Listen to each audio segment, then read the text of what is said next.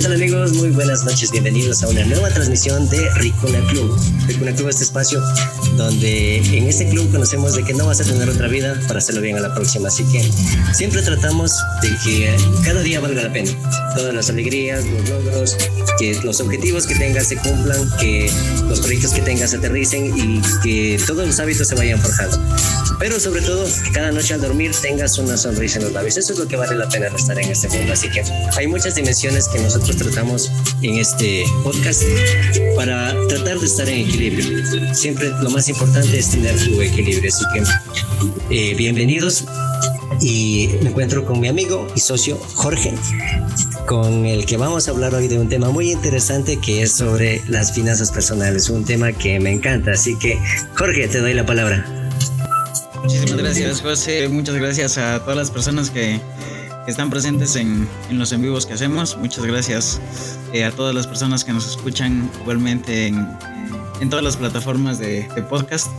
Bienvenidos a esto y muchas gracias, José. Claro que sí, estamos para iniciar un, un, nuevo live sobre las finanzas personales y yo creo que es un tema que, que a los dos nos apasiona bastante. Entonces, vamos, José, ¿qué te parece? ¿Empezamos ya? Claro que sí. Listo, cuéntanos. ¿Qué es para ti las finanzas personales? Bueno, las finanzas personales, como sabes, es un tema que a mí me apasiona muchísimo.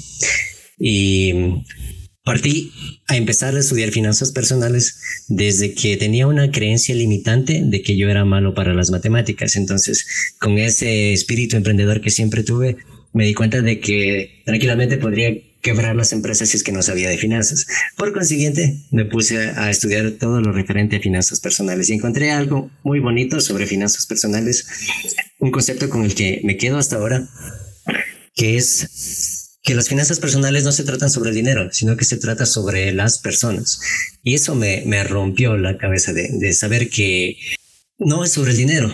Todo lo que siempre aprendí desde la escuela por parte de los padres, en el colegio, etcétera, es que estás en esta vida para ganar dinero, ganar dinero, comprar tus cosas, pagar deudas y encajarte en un trabajo, te el trabajo con el que tienes solo dos días a la semana para disfrutar y tienes 15 días al año también para disfrutar y eso es todo. Se basa tu círculo en pagar deudas y seguir, seguir en esa carrera. Entonces, lo que quise hacer cuando me puse a estudiar finanzas personales es romper, romper ese círculo, esa carrera.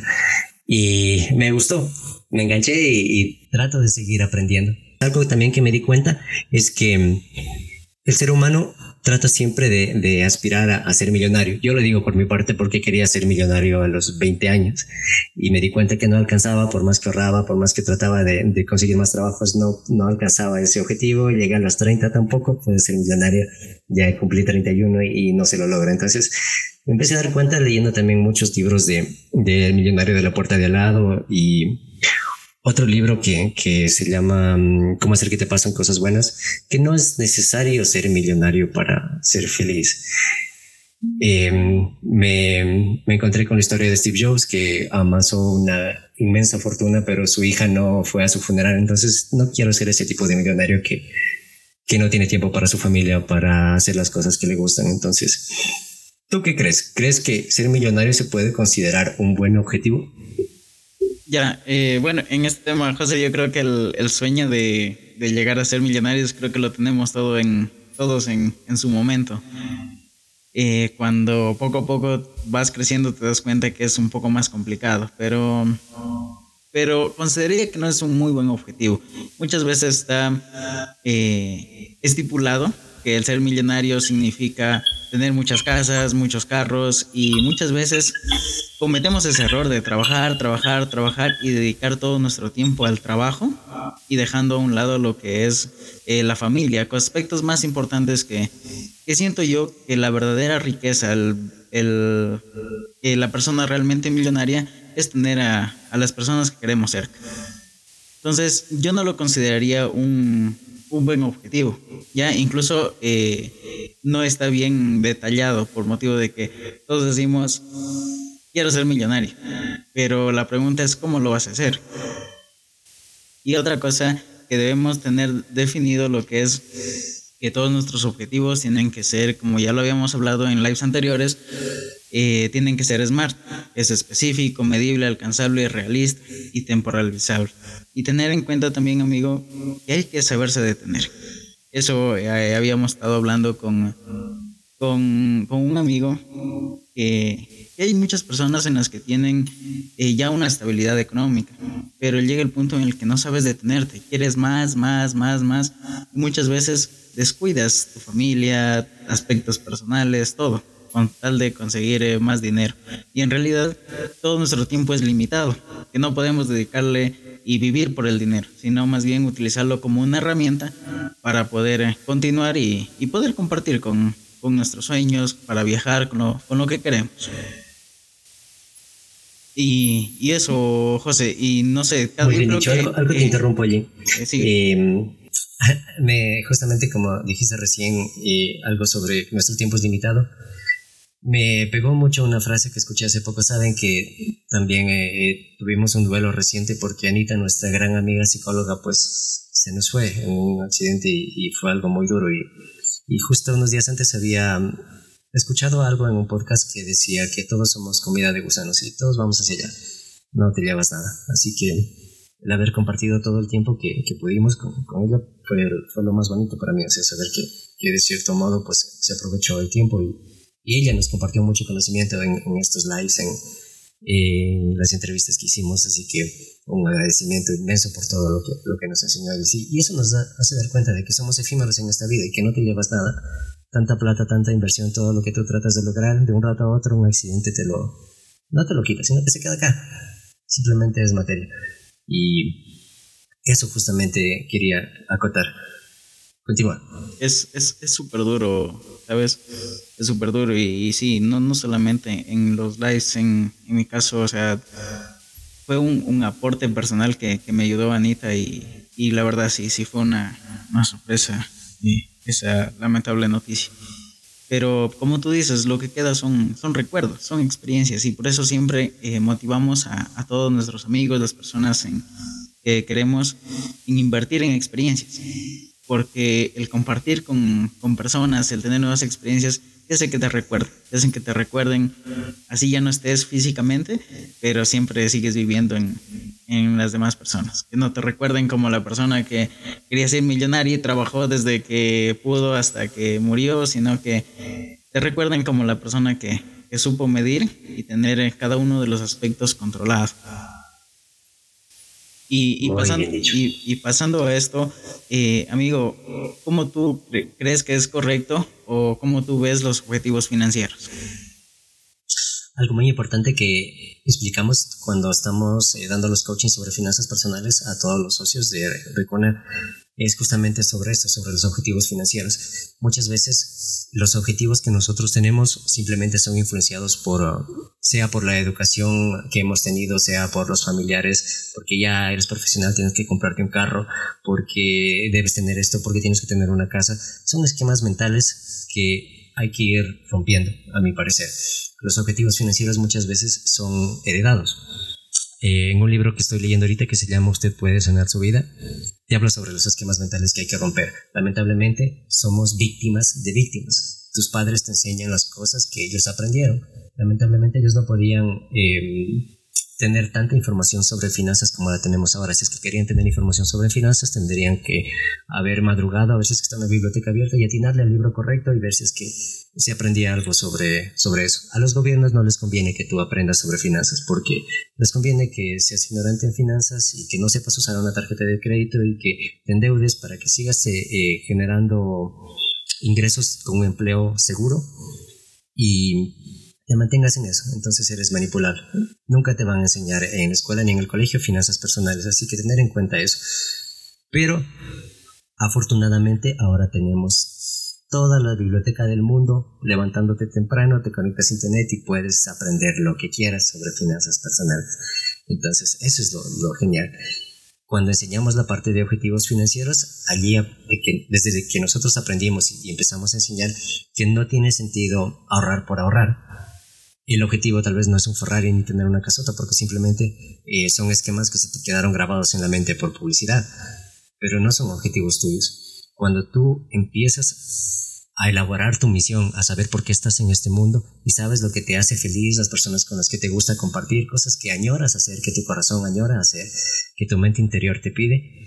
Entonces empiezas a, poner objetivos financieros que no son ni de tus padres, ni de tu familia, ni de la educación, ni de la publicidad, sino que son cosas que a ti te hacen felices. Si yo, un viaje a tal país, un viaje a la ciudad, un recorrido por Sudamérica, eh, un instrumento que quieres tocar, ya queda de lado el Ferrari o, la casota o el yate, porque simplemente son películas y publicidad. Cuando tú empiezas a tener tus objetivos financieros propios, empieza a tener sentido el ahorro.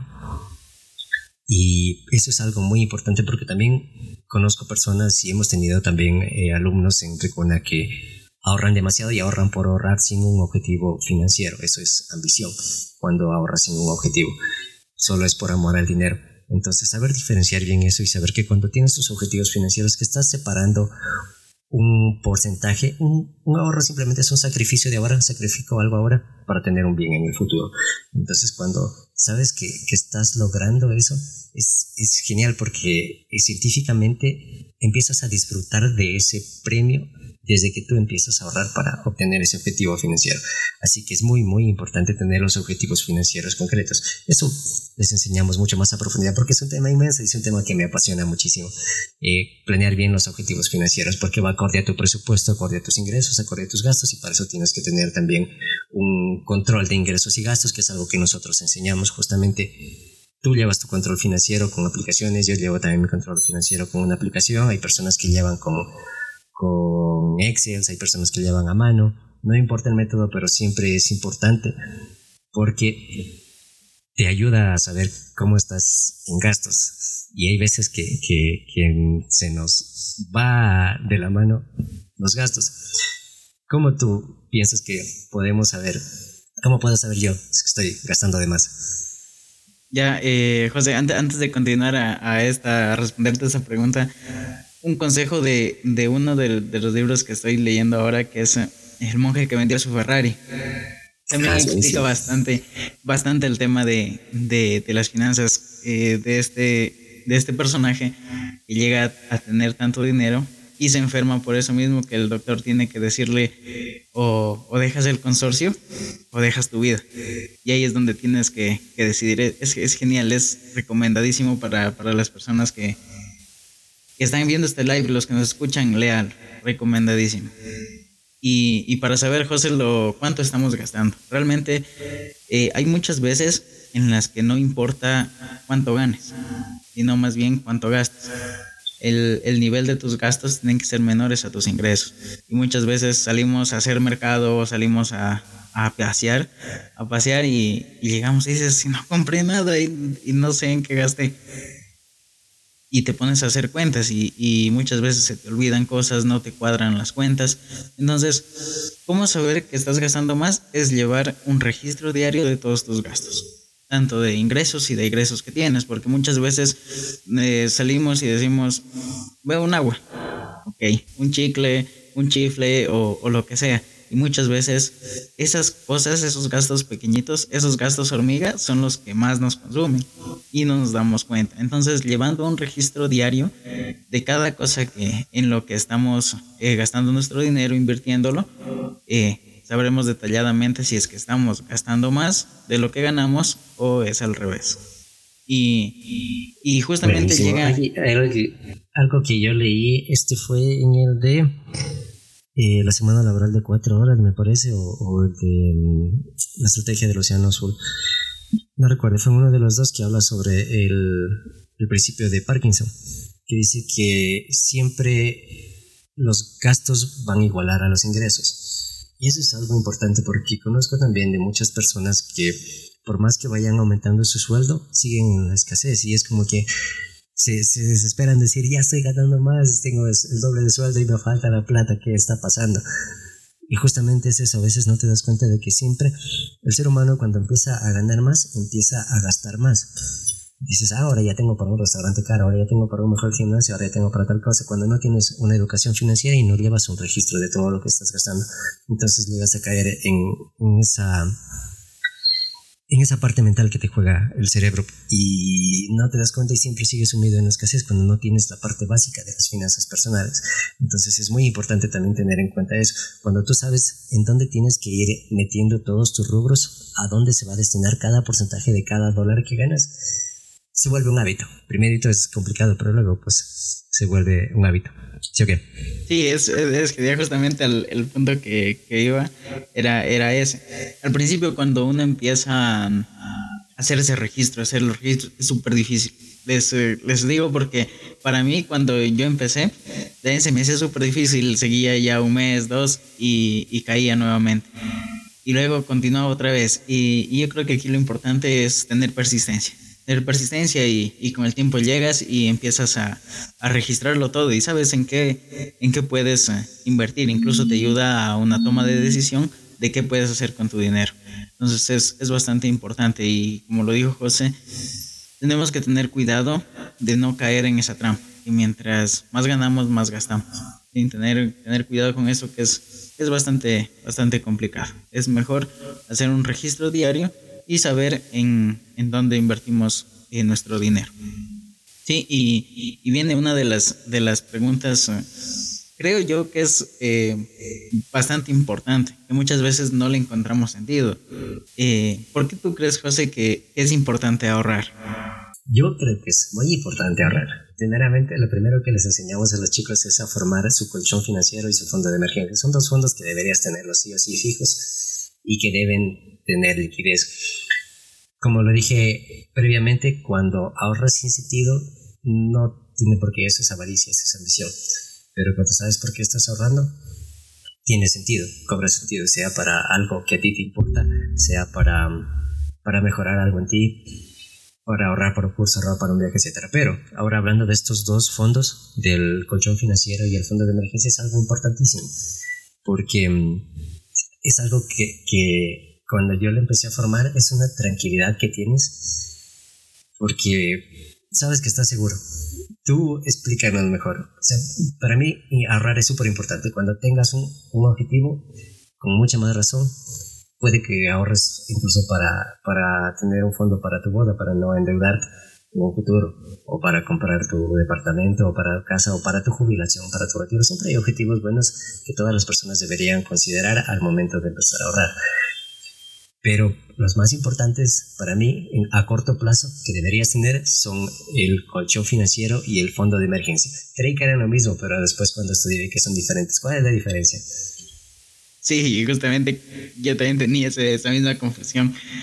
Eh, a ver, bueno, el colchón financiero es el que nos salva de, muchas de las veces. Hay, hay momentos en los que te quedas sin trabajo, eh, por ejemplo, o llega una pandemia, tienes que tener el valor de qué tiempo demorarás en volver a conseguir el mismo flujo de caja.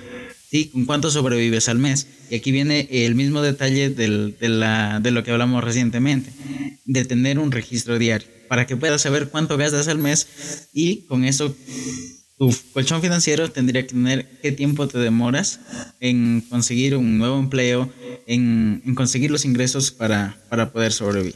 ¿Sí? El colchón financiero nuevamente debes tener el fondo que, te permita sobrevivir durante un tiempo estimado, un mes, dos meses, aunque por lo general es recomendable tener eh, de tres a cuatro meses en, tu colchón financiero.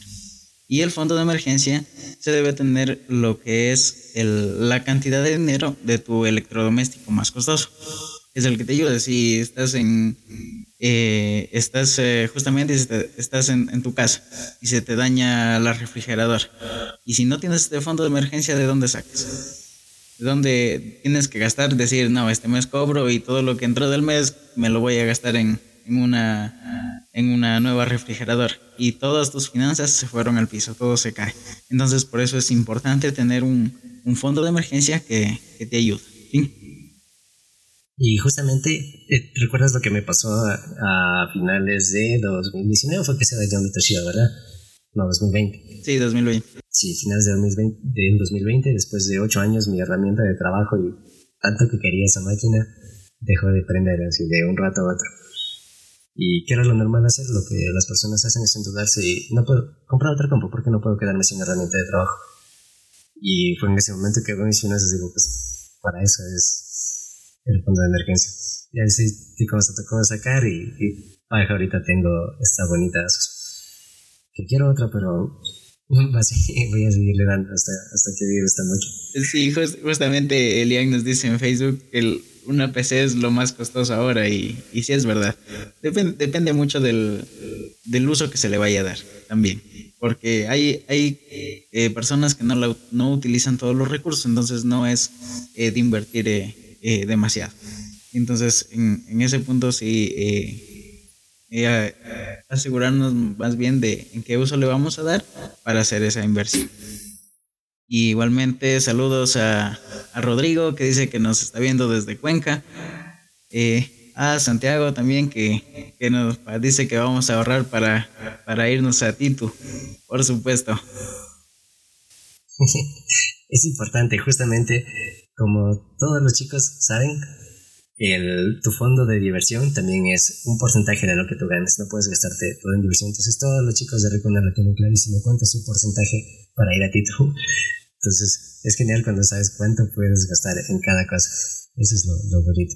Y como tú lo dijiste, a veces cuando, cuando se te daña el, electrodoméstico más importante, lo que a veces toca es endeudarse. Sí, y, justamente vamos, vamos a esto, José. ¿Tú qué, cómo, cómo lo ves?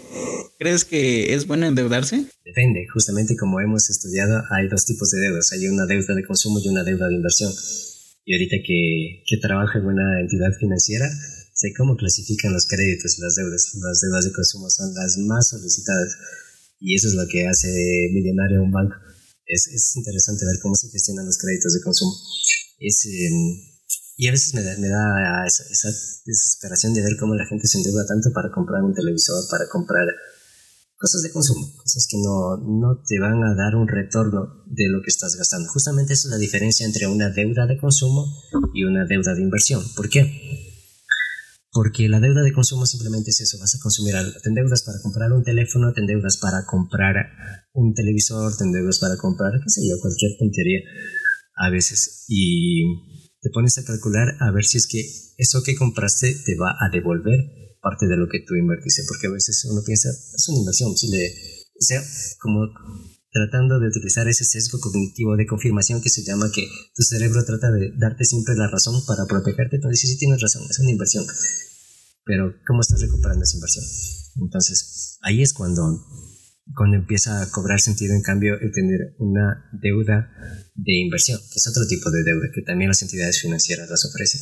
Una deuda de inversión, en cambio, es cuando la rentabilidad que te está generando esa deuda, digamos que ahorraste para sembrar en un terreno, o ahorraste para comprar un taxi, te endeudaste, perdón, te endeudaste para eh, implementar, qué sé yo, un nuevo sistema de riego, te endeudaste para cualquier cosa que te va a generar rentabilidad mayor a los intereses que te está cobrando el banco. Si es que el banco te está cobrando un 8, un 10, 15, 17%, incluso las tarjetas de crédito.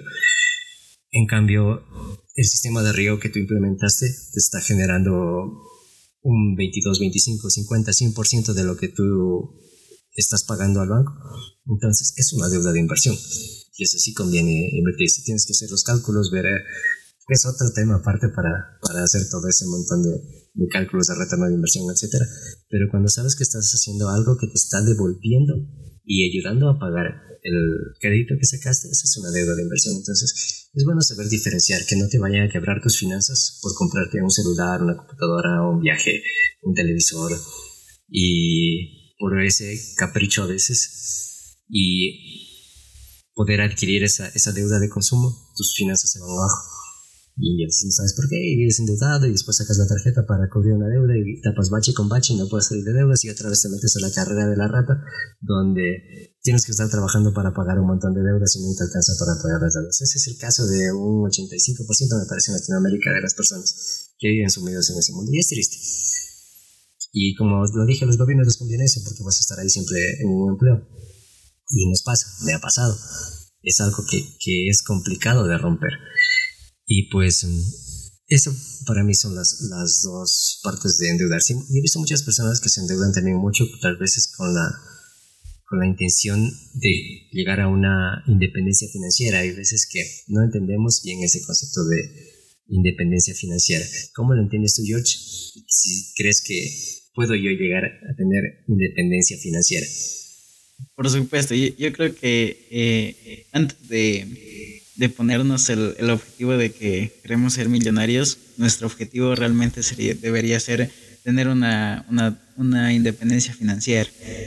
Ya, y, y, como tú decías, José, esto de las deudas y el registro y tener los colchones financieros, fondos de emergencia, todo, todo va cogido de la mano. Algo que, que debemos, debemos estudiar, debemos revisar, eh, revisar lo que es temas de finanzas y nos ayudar a entender muchas cosas. Muchas veces, eh, como tú lo decías, José, tenemos pensado de que comprarnos un televisor es una, endeudarnos en un televisor es una muy buena inversión cuando, cuando realmente y muchas de las veces no. Sí, entonces, por supuesto que podemos, todas las personas podemos llegar a tener eh, una independencia. Un dato, un dato importante, perdón que te interrumpa. Algo que vi eh, hace poco en un reportaje que la mayoría de personas exitosas tienen un solo televisor en la sala que es para compartir con la familia. Sin embargo, las personas que viven en la escasez tienen un televisor en cada dormitorio y en la sala y en la cocina. Dato interesante. Ah, interesante. ¿Tú, José, ves televisión? No, no tengo. El televisor que le tengo aquí es para poder programar con tres pantallas y es que Sabes que yo, yo una vez dije, bueno, yo, yo decía, eh, el día que tenga un televisor va a ser cuando tenga todo así, así muy, muy, muy drásticamente. Y, justamente me, me, me dieron un televisor, ¿sabes?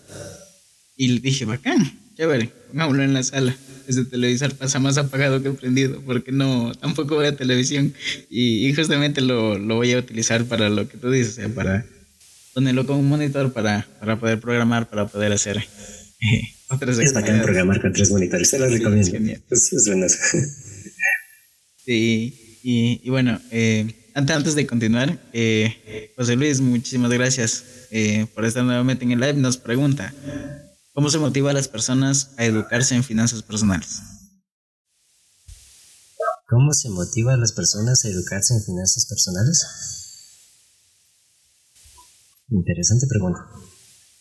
Creo que ah, es complicado porque creo que eh, muchos de los chicos, serían creo que también nos puede dar la razón, es complicado cuando tú tienes un esquema mental heredado, cambiarlo.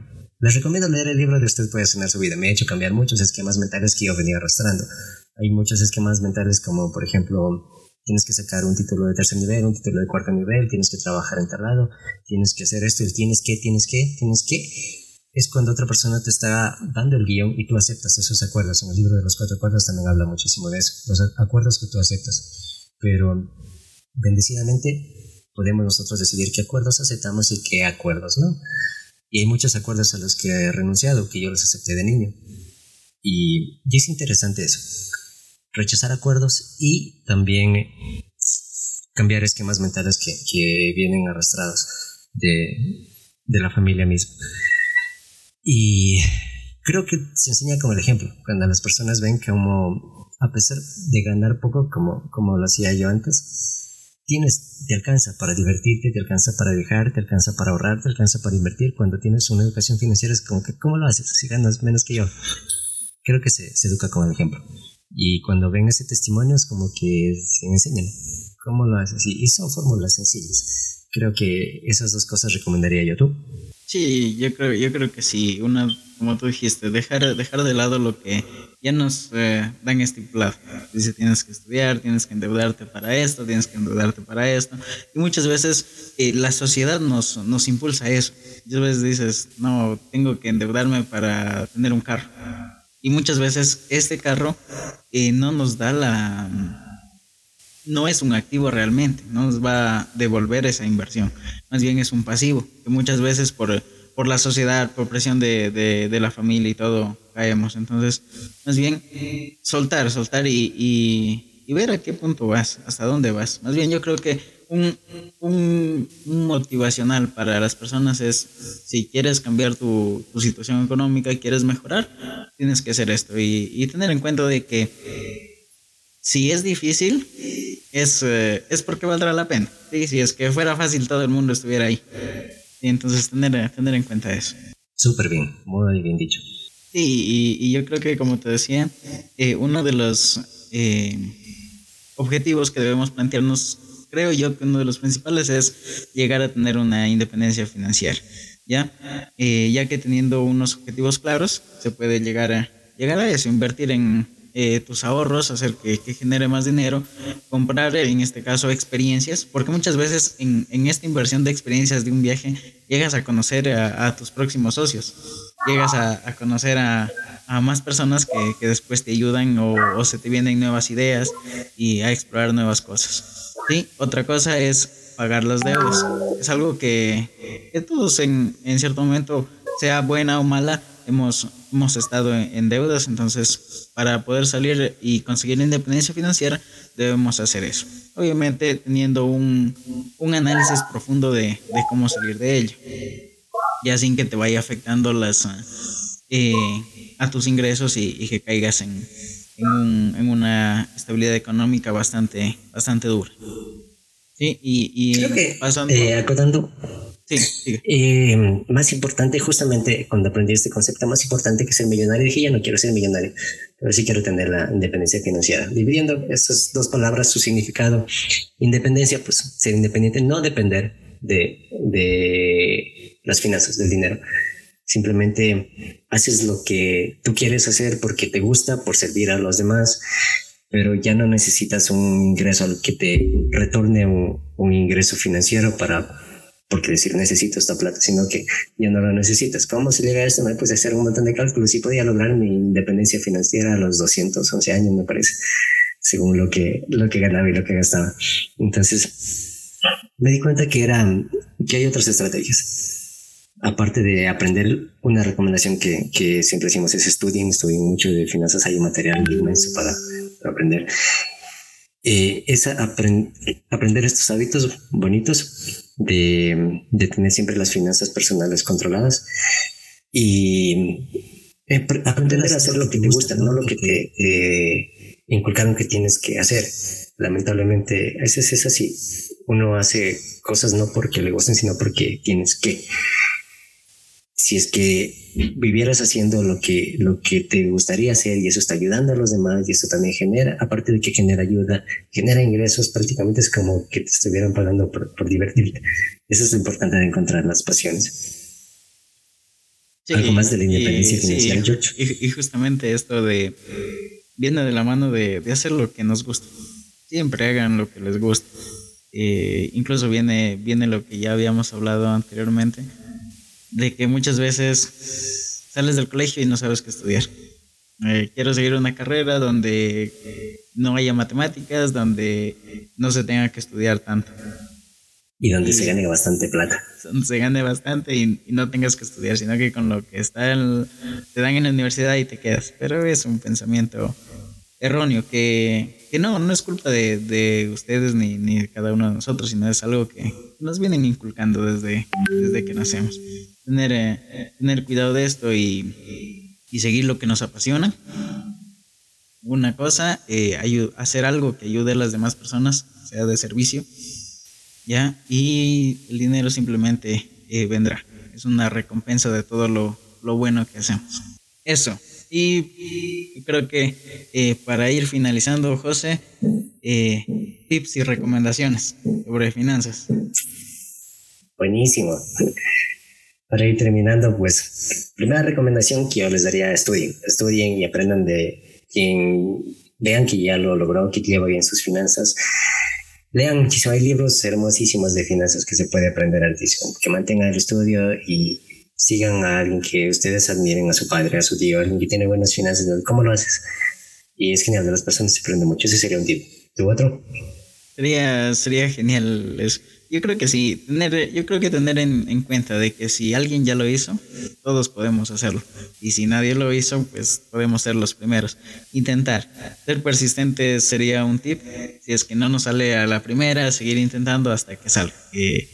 Como les digo, si es que alguien lo hizo, nosotros también. Muy bien. ¿Otro más? Otro tip que puedo dar, eh, registren las finanzas. Ese es el hábito base que en todo libro van a encontrar el control financiero, registro de gastos, lo llaman en otros libros, pero ese es básico, básico, básico. Necesitas saber cuánto estás gastando, en qué estás gastando, por qué se te está yendo la plata. Y es genial ver en las aplicaciones que te mata de una, en qué te gastas este año, este año que diga este mes, me fui en rojo con, con un rubro altísimo. Adivinen qué. Eh, no sé se me fue en, estudios.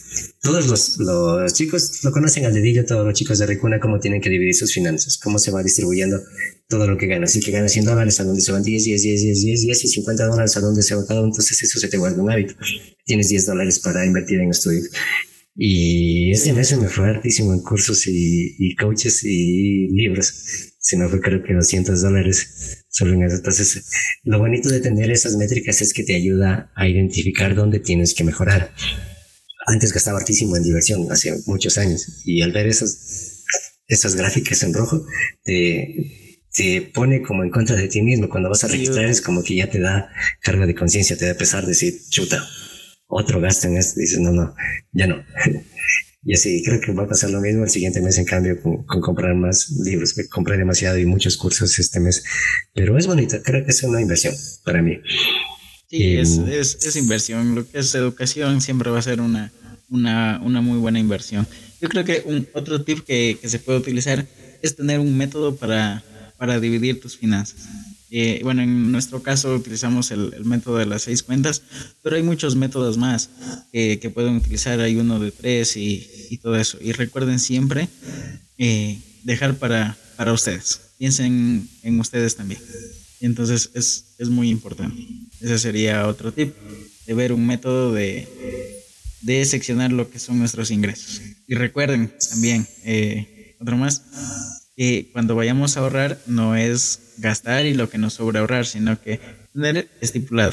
Nos llega lo que es eh, nuestro ingreso y en ese momento igualmente dividir y ahorrar de ahí directamente, porque eh, lo que pasa es que cuando tenemos um, el dinero ahí, en el bolsillo pasas por un lado y, y todo, todo lo que es eh, supermercados, tiendas, está pensado para el consumo, para que consumas, consumas, consumas y, y tener en cuenta eso.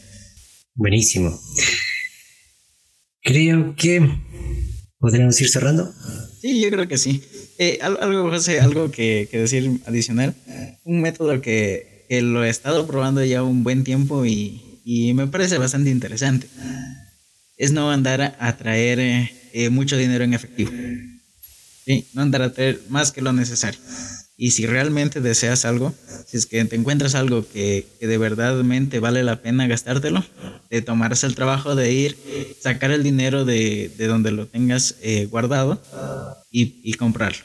Porque si no, simplemente fue un deseo instantáneo el que querías consumir, pero no. Entonces, un tip sería no andar a traer eh, mucho efectivo, la mano, por así decirlo.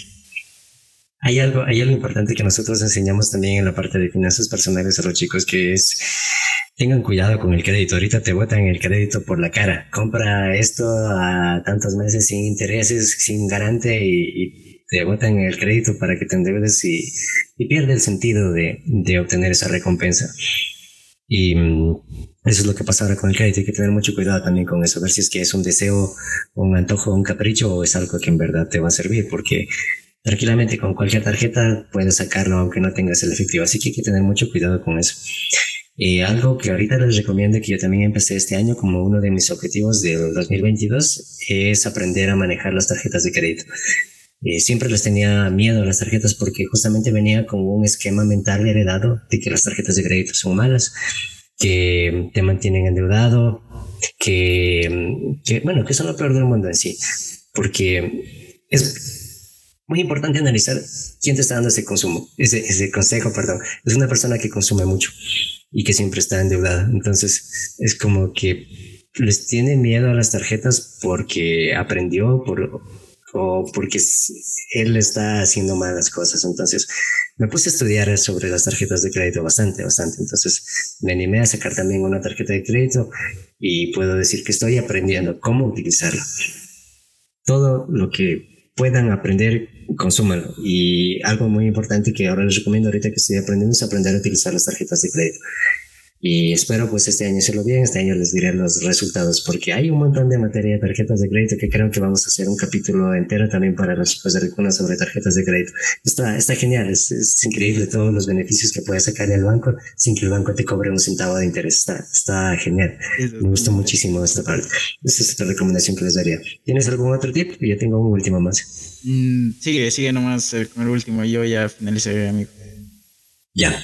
Mi último tip es que siempre tengan en mente que el dinero no es un objetivo. El dinero es una herramienta. Eso es lo que siempre defenderé a capa y espada. El dinero es un papel creado por el ser humano. Es simplemente es un medio de intercambio. No es un objetivo en sí.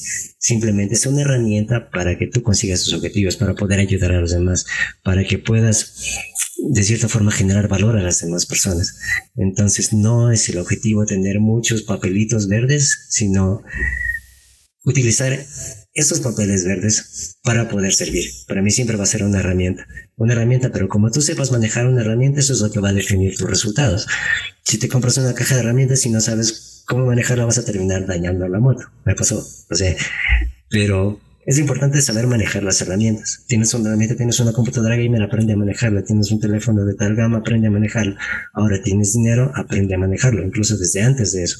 Hay un, un dicho que siempre les digo igualmente cuando toca dar los coaches, es que las personas generalmente piensan voy a aprender a manejar finanzas personales cuando tenga mucho dinero. Y les digo, es como que me dijeras voy a entrar al gimnasio cuando sea musculoso ya, es algo absurdo, es algo que no tiene sentido. Cuando tú empiezas desde poco a manejar bien tus finanzas, cuando tengas mucho, vas a manejar mucho mejor. Si puedes manejar y administrar 10 dólares, vas a poder administrar 100, vas a poder administrar 1000, vas a poder administrar 10 mil, después vas a poder administrar un millón. Entonces todo se empieza desde poco. Estas son las últimas recomendaciones que yo les daría. Sí, y con eso creo que y José, algo más, eh, un, punto justamente de lo, de lo que estás hablando es eh, cuando empecemos no nos pongamos un objetivo tan alto. Y no nos pongamos un objetivo, por lo general decimos, eh, vamos a empezar a ahorrar. Y coges y dices, no, tengo que ahorrar eh, mil, dos mil. No, empecemos, voy a ahorrar diez.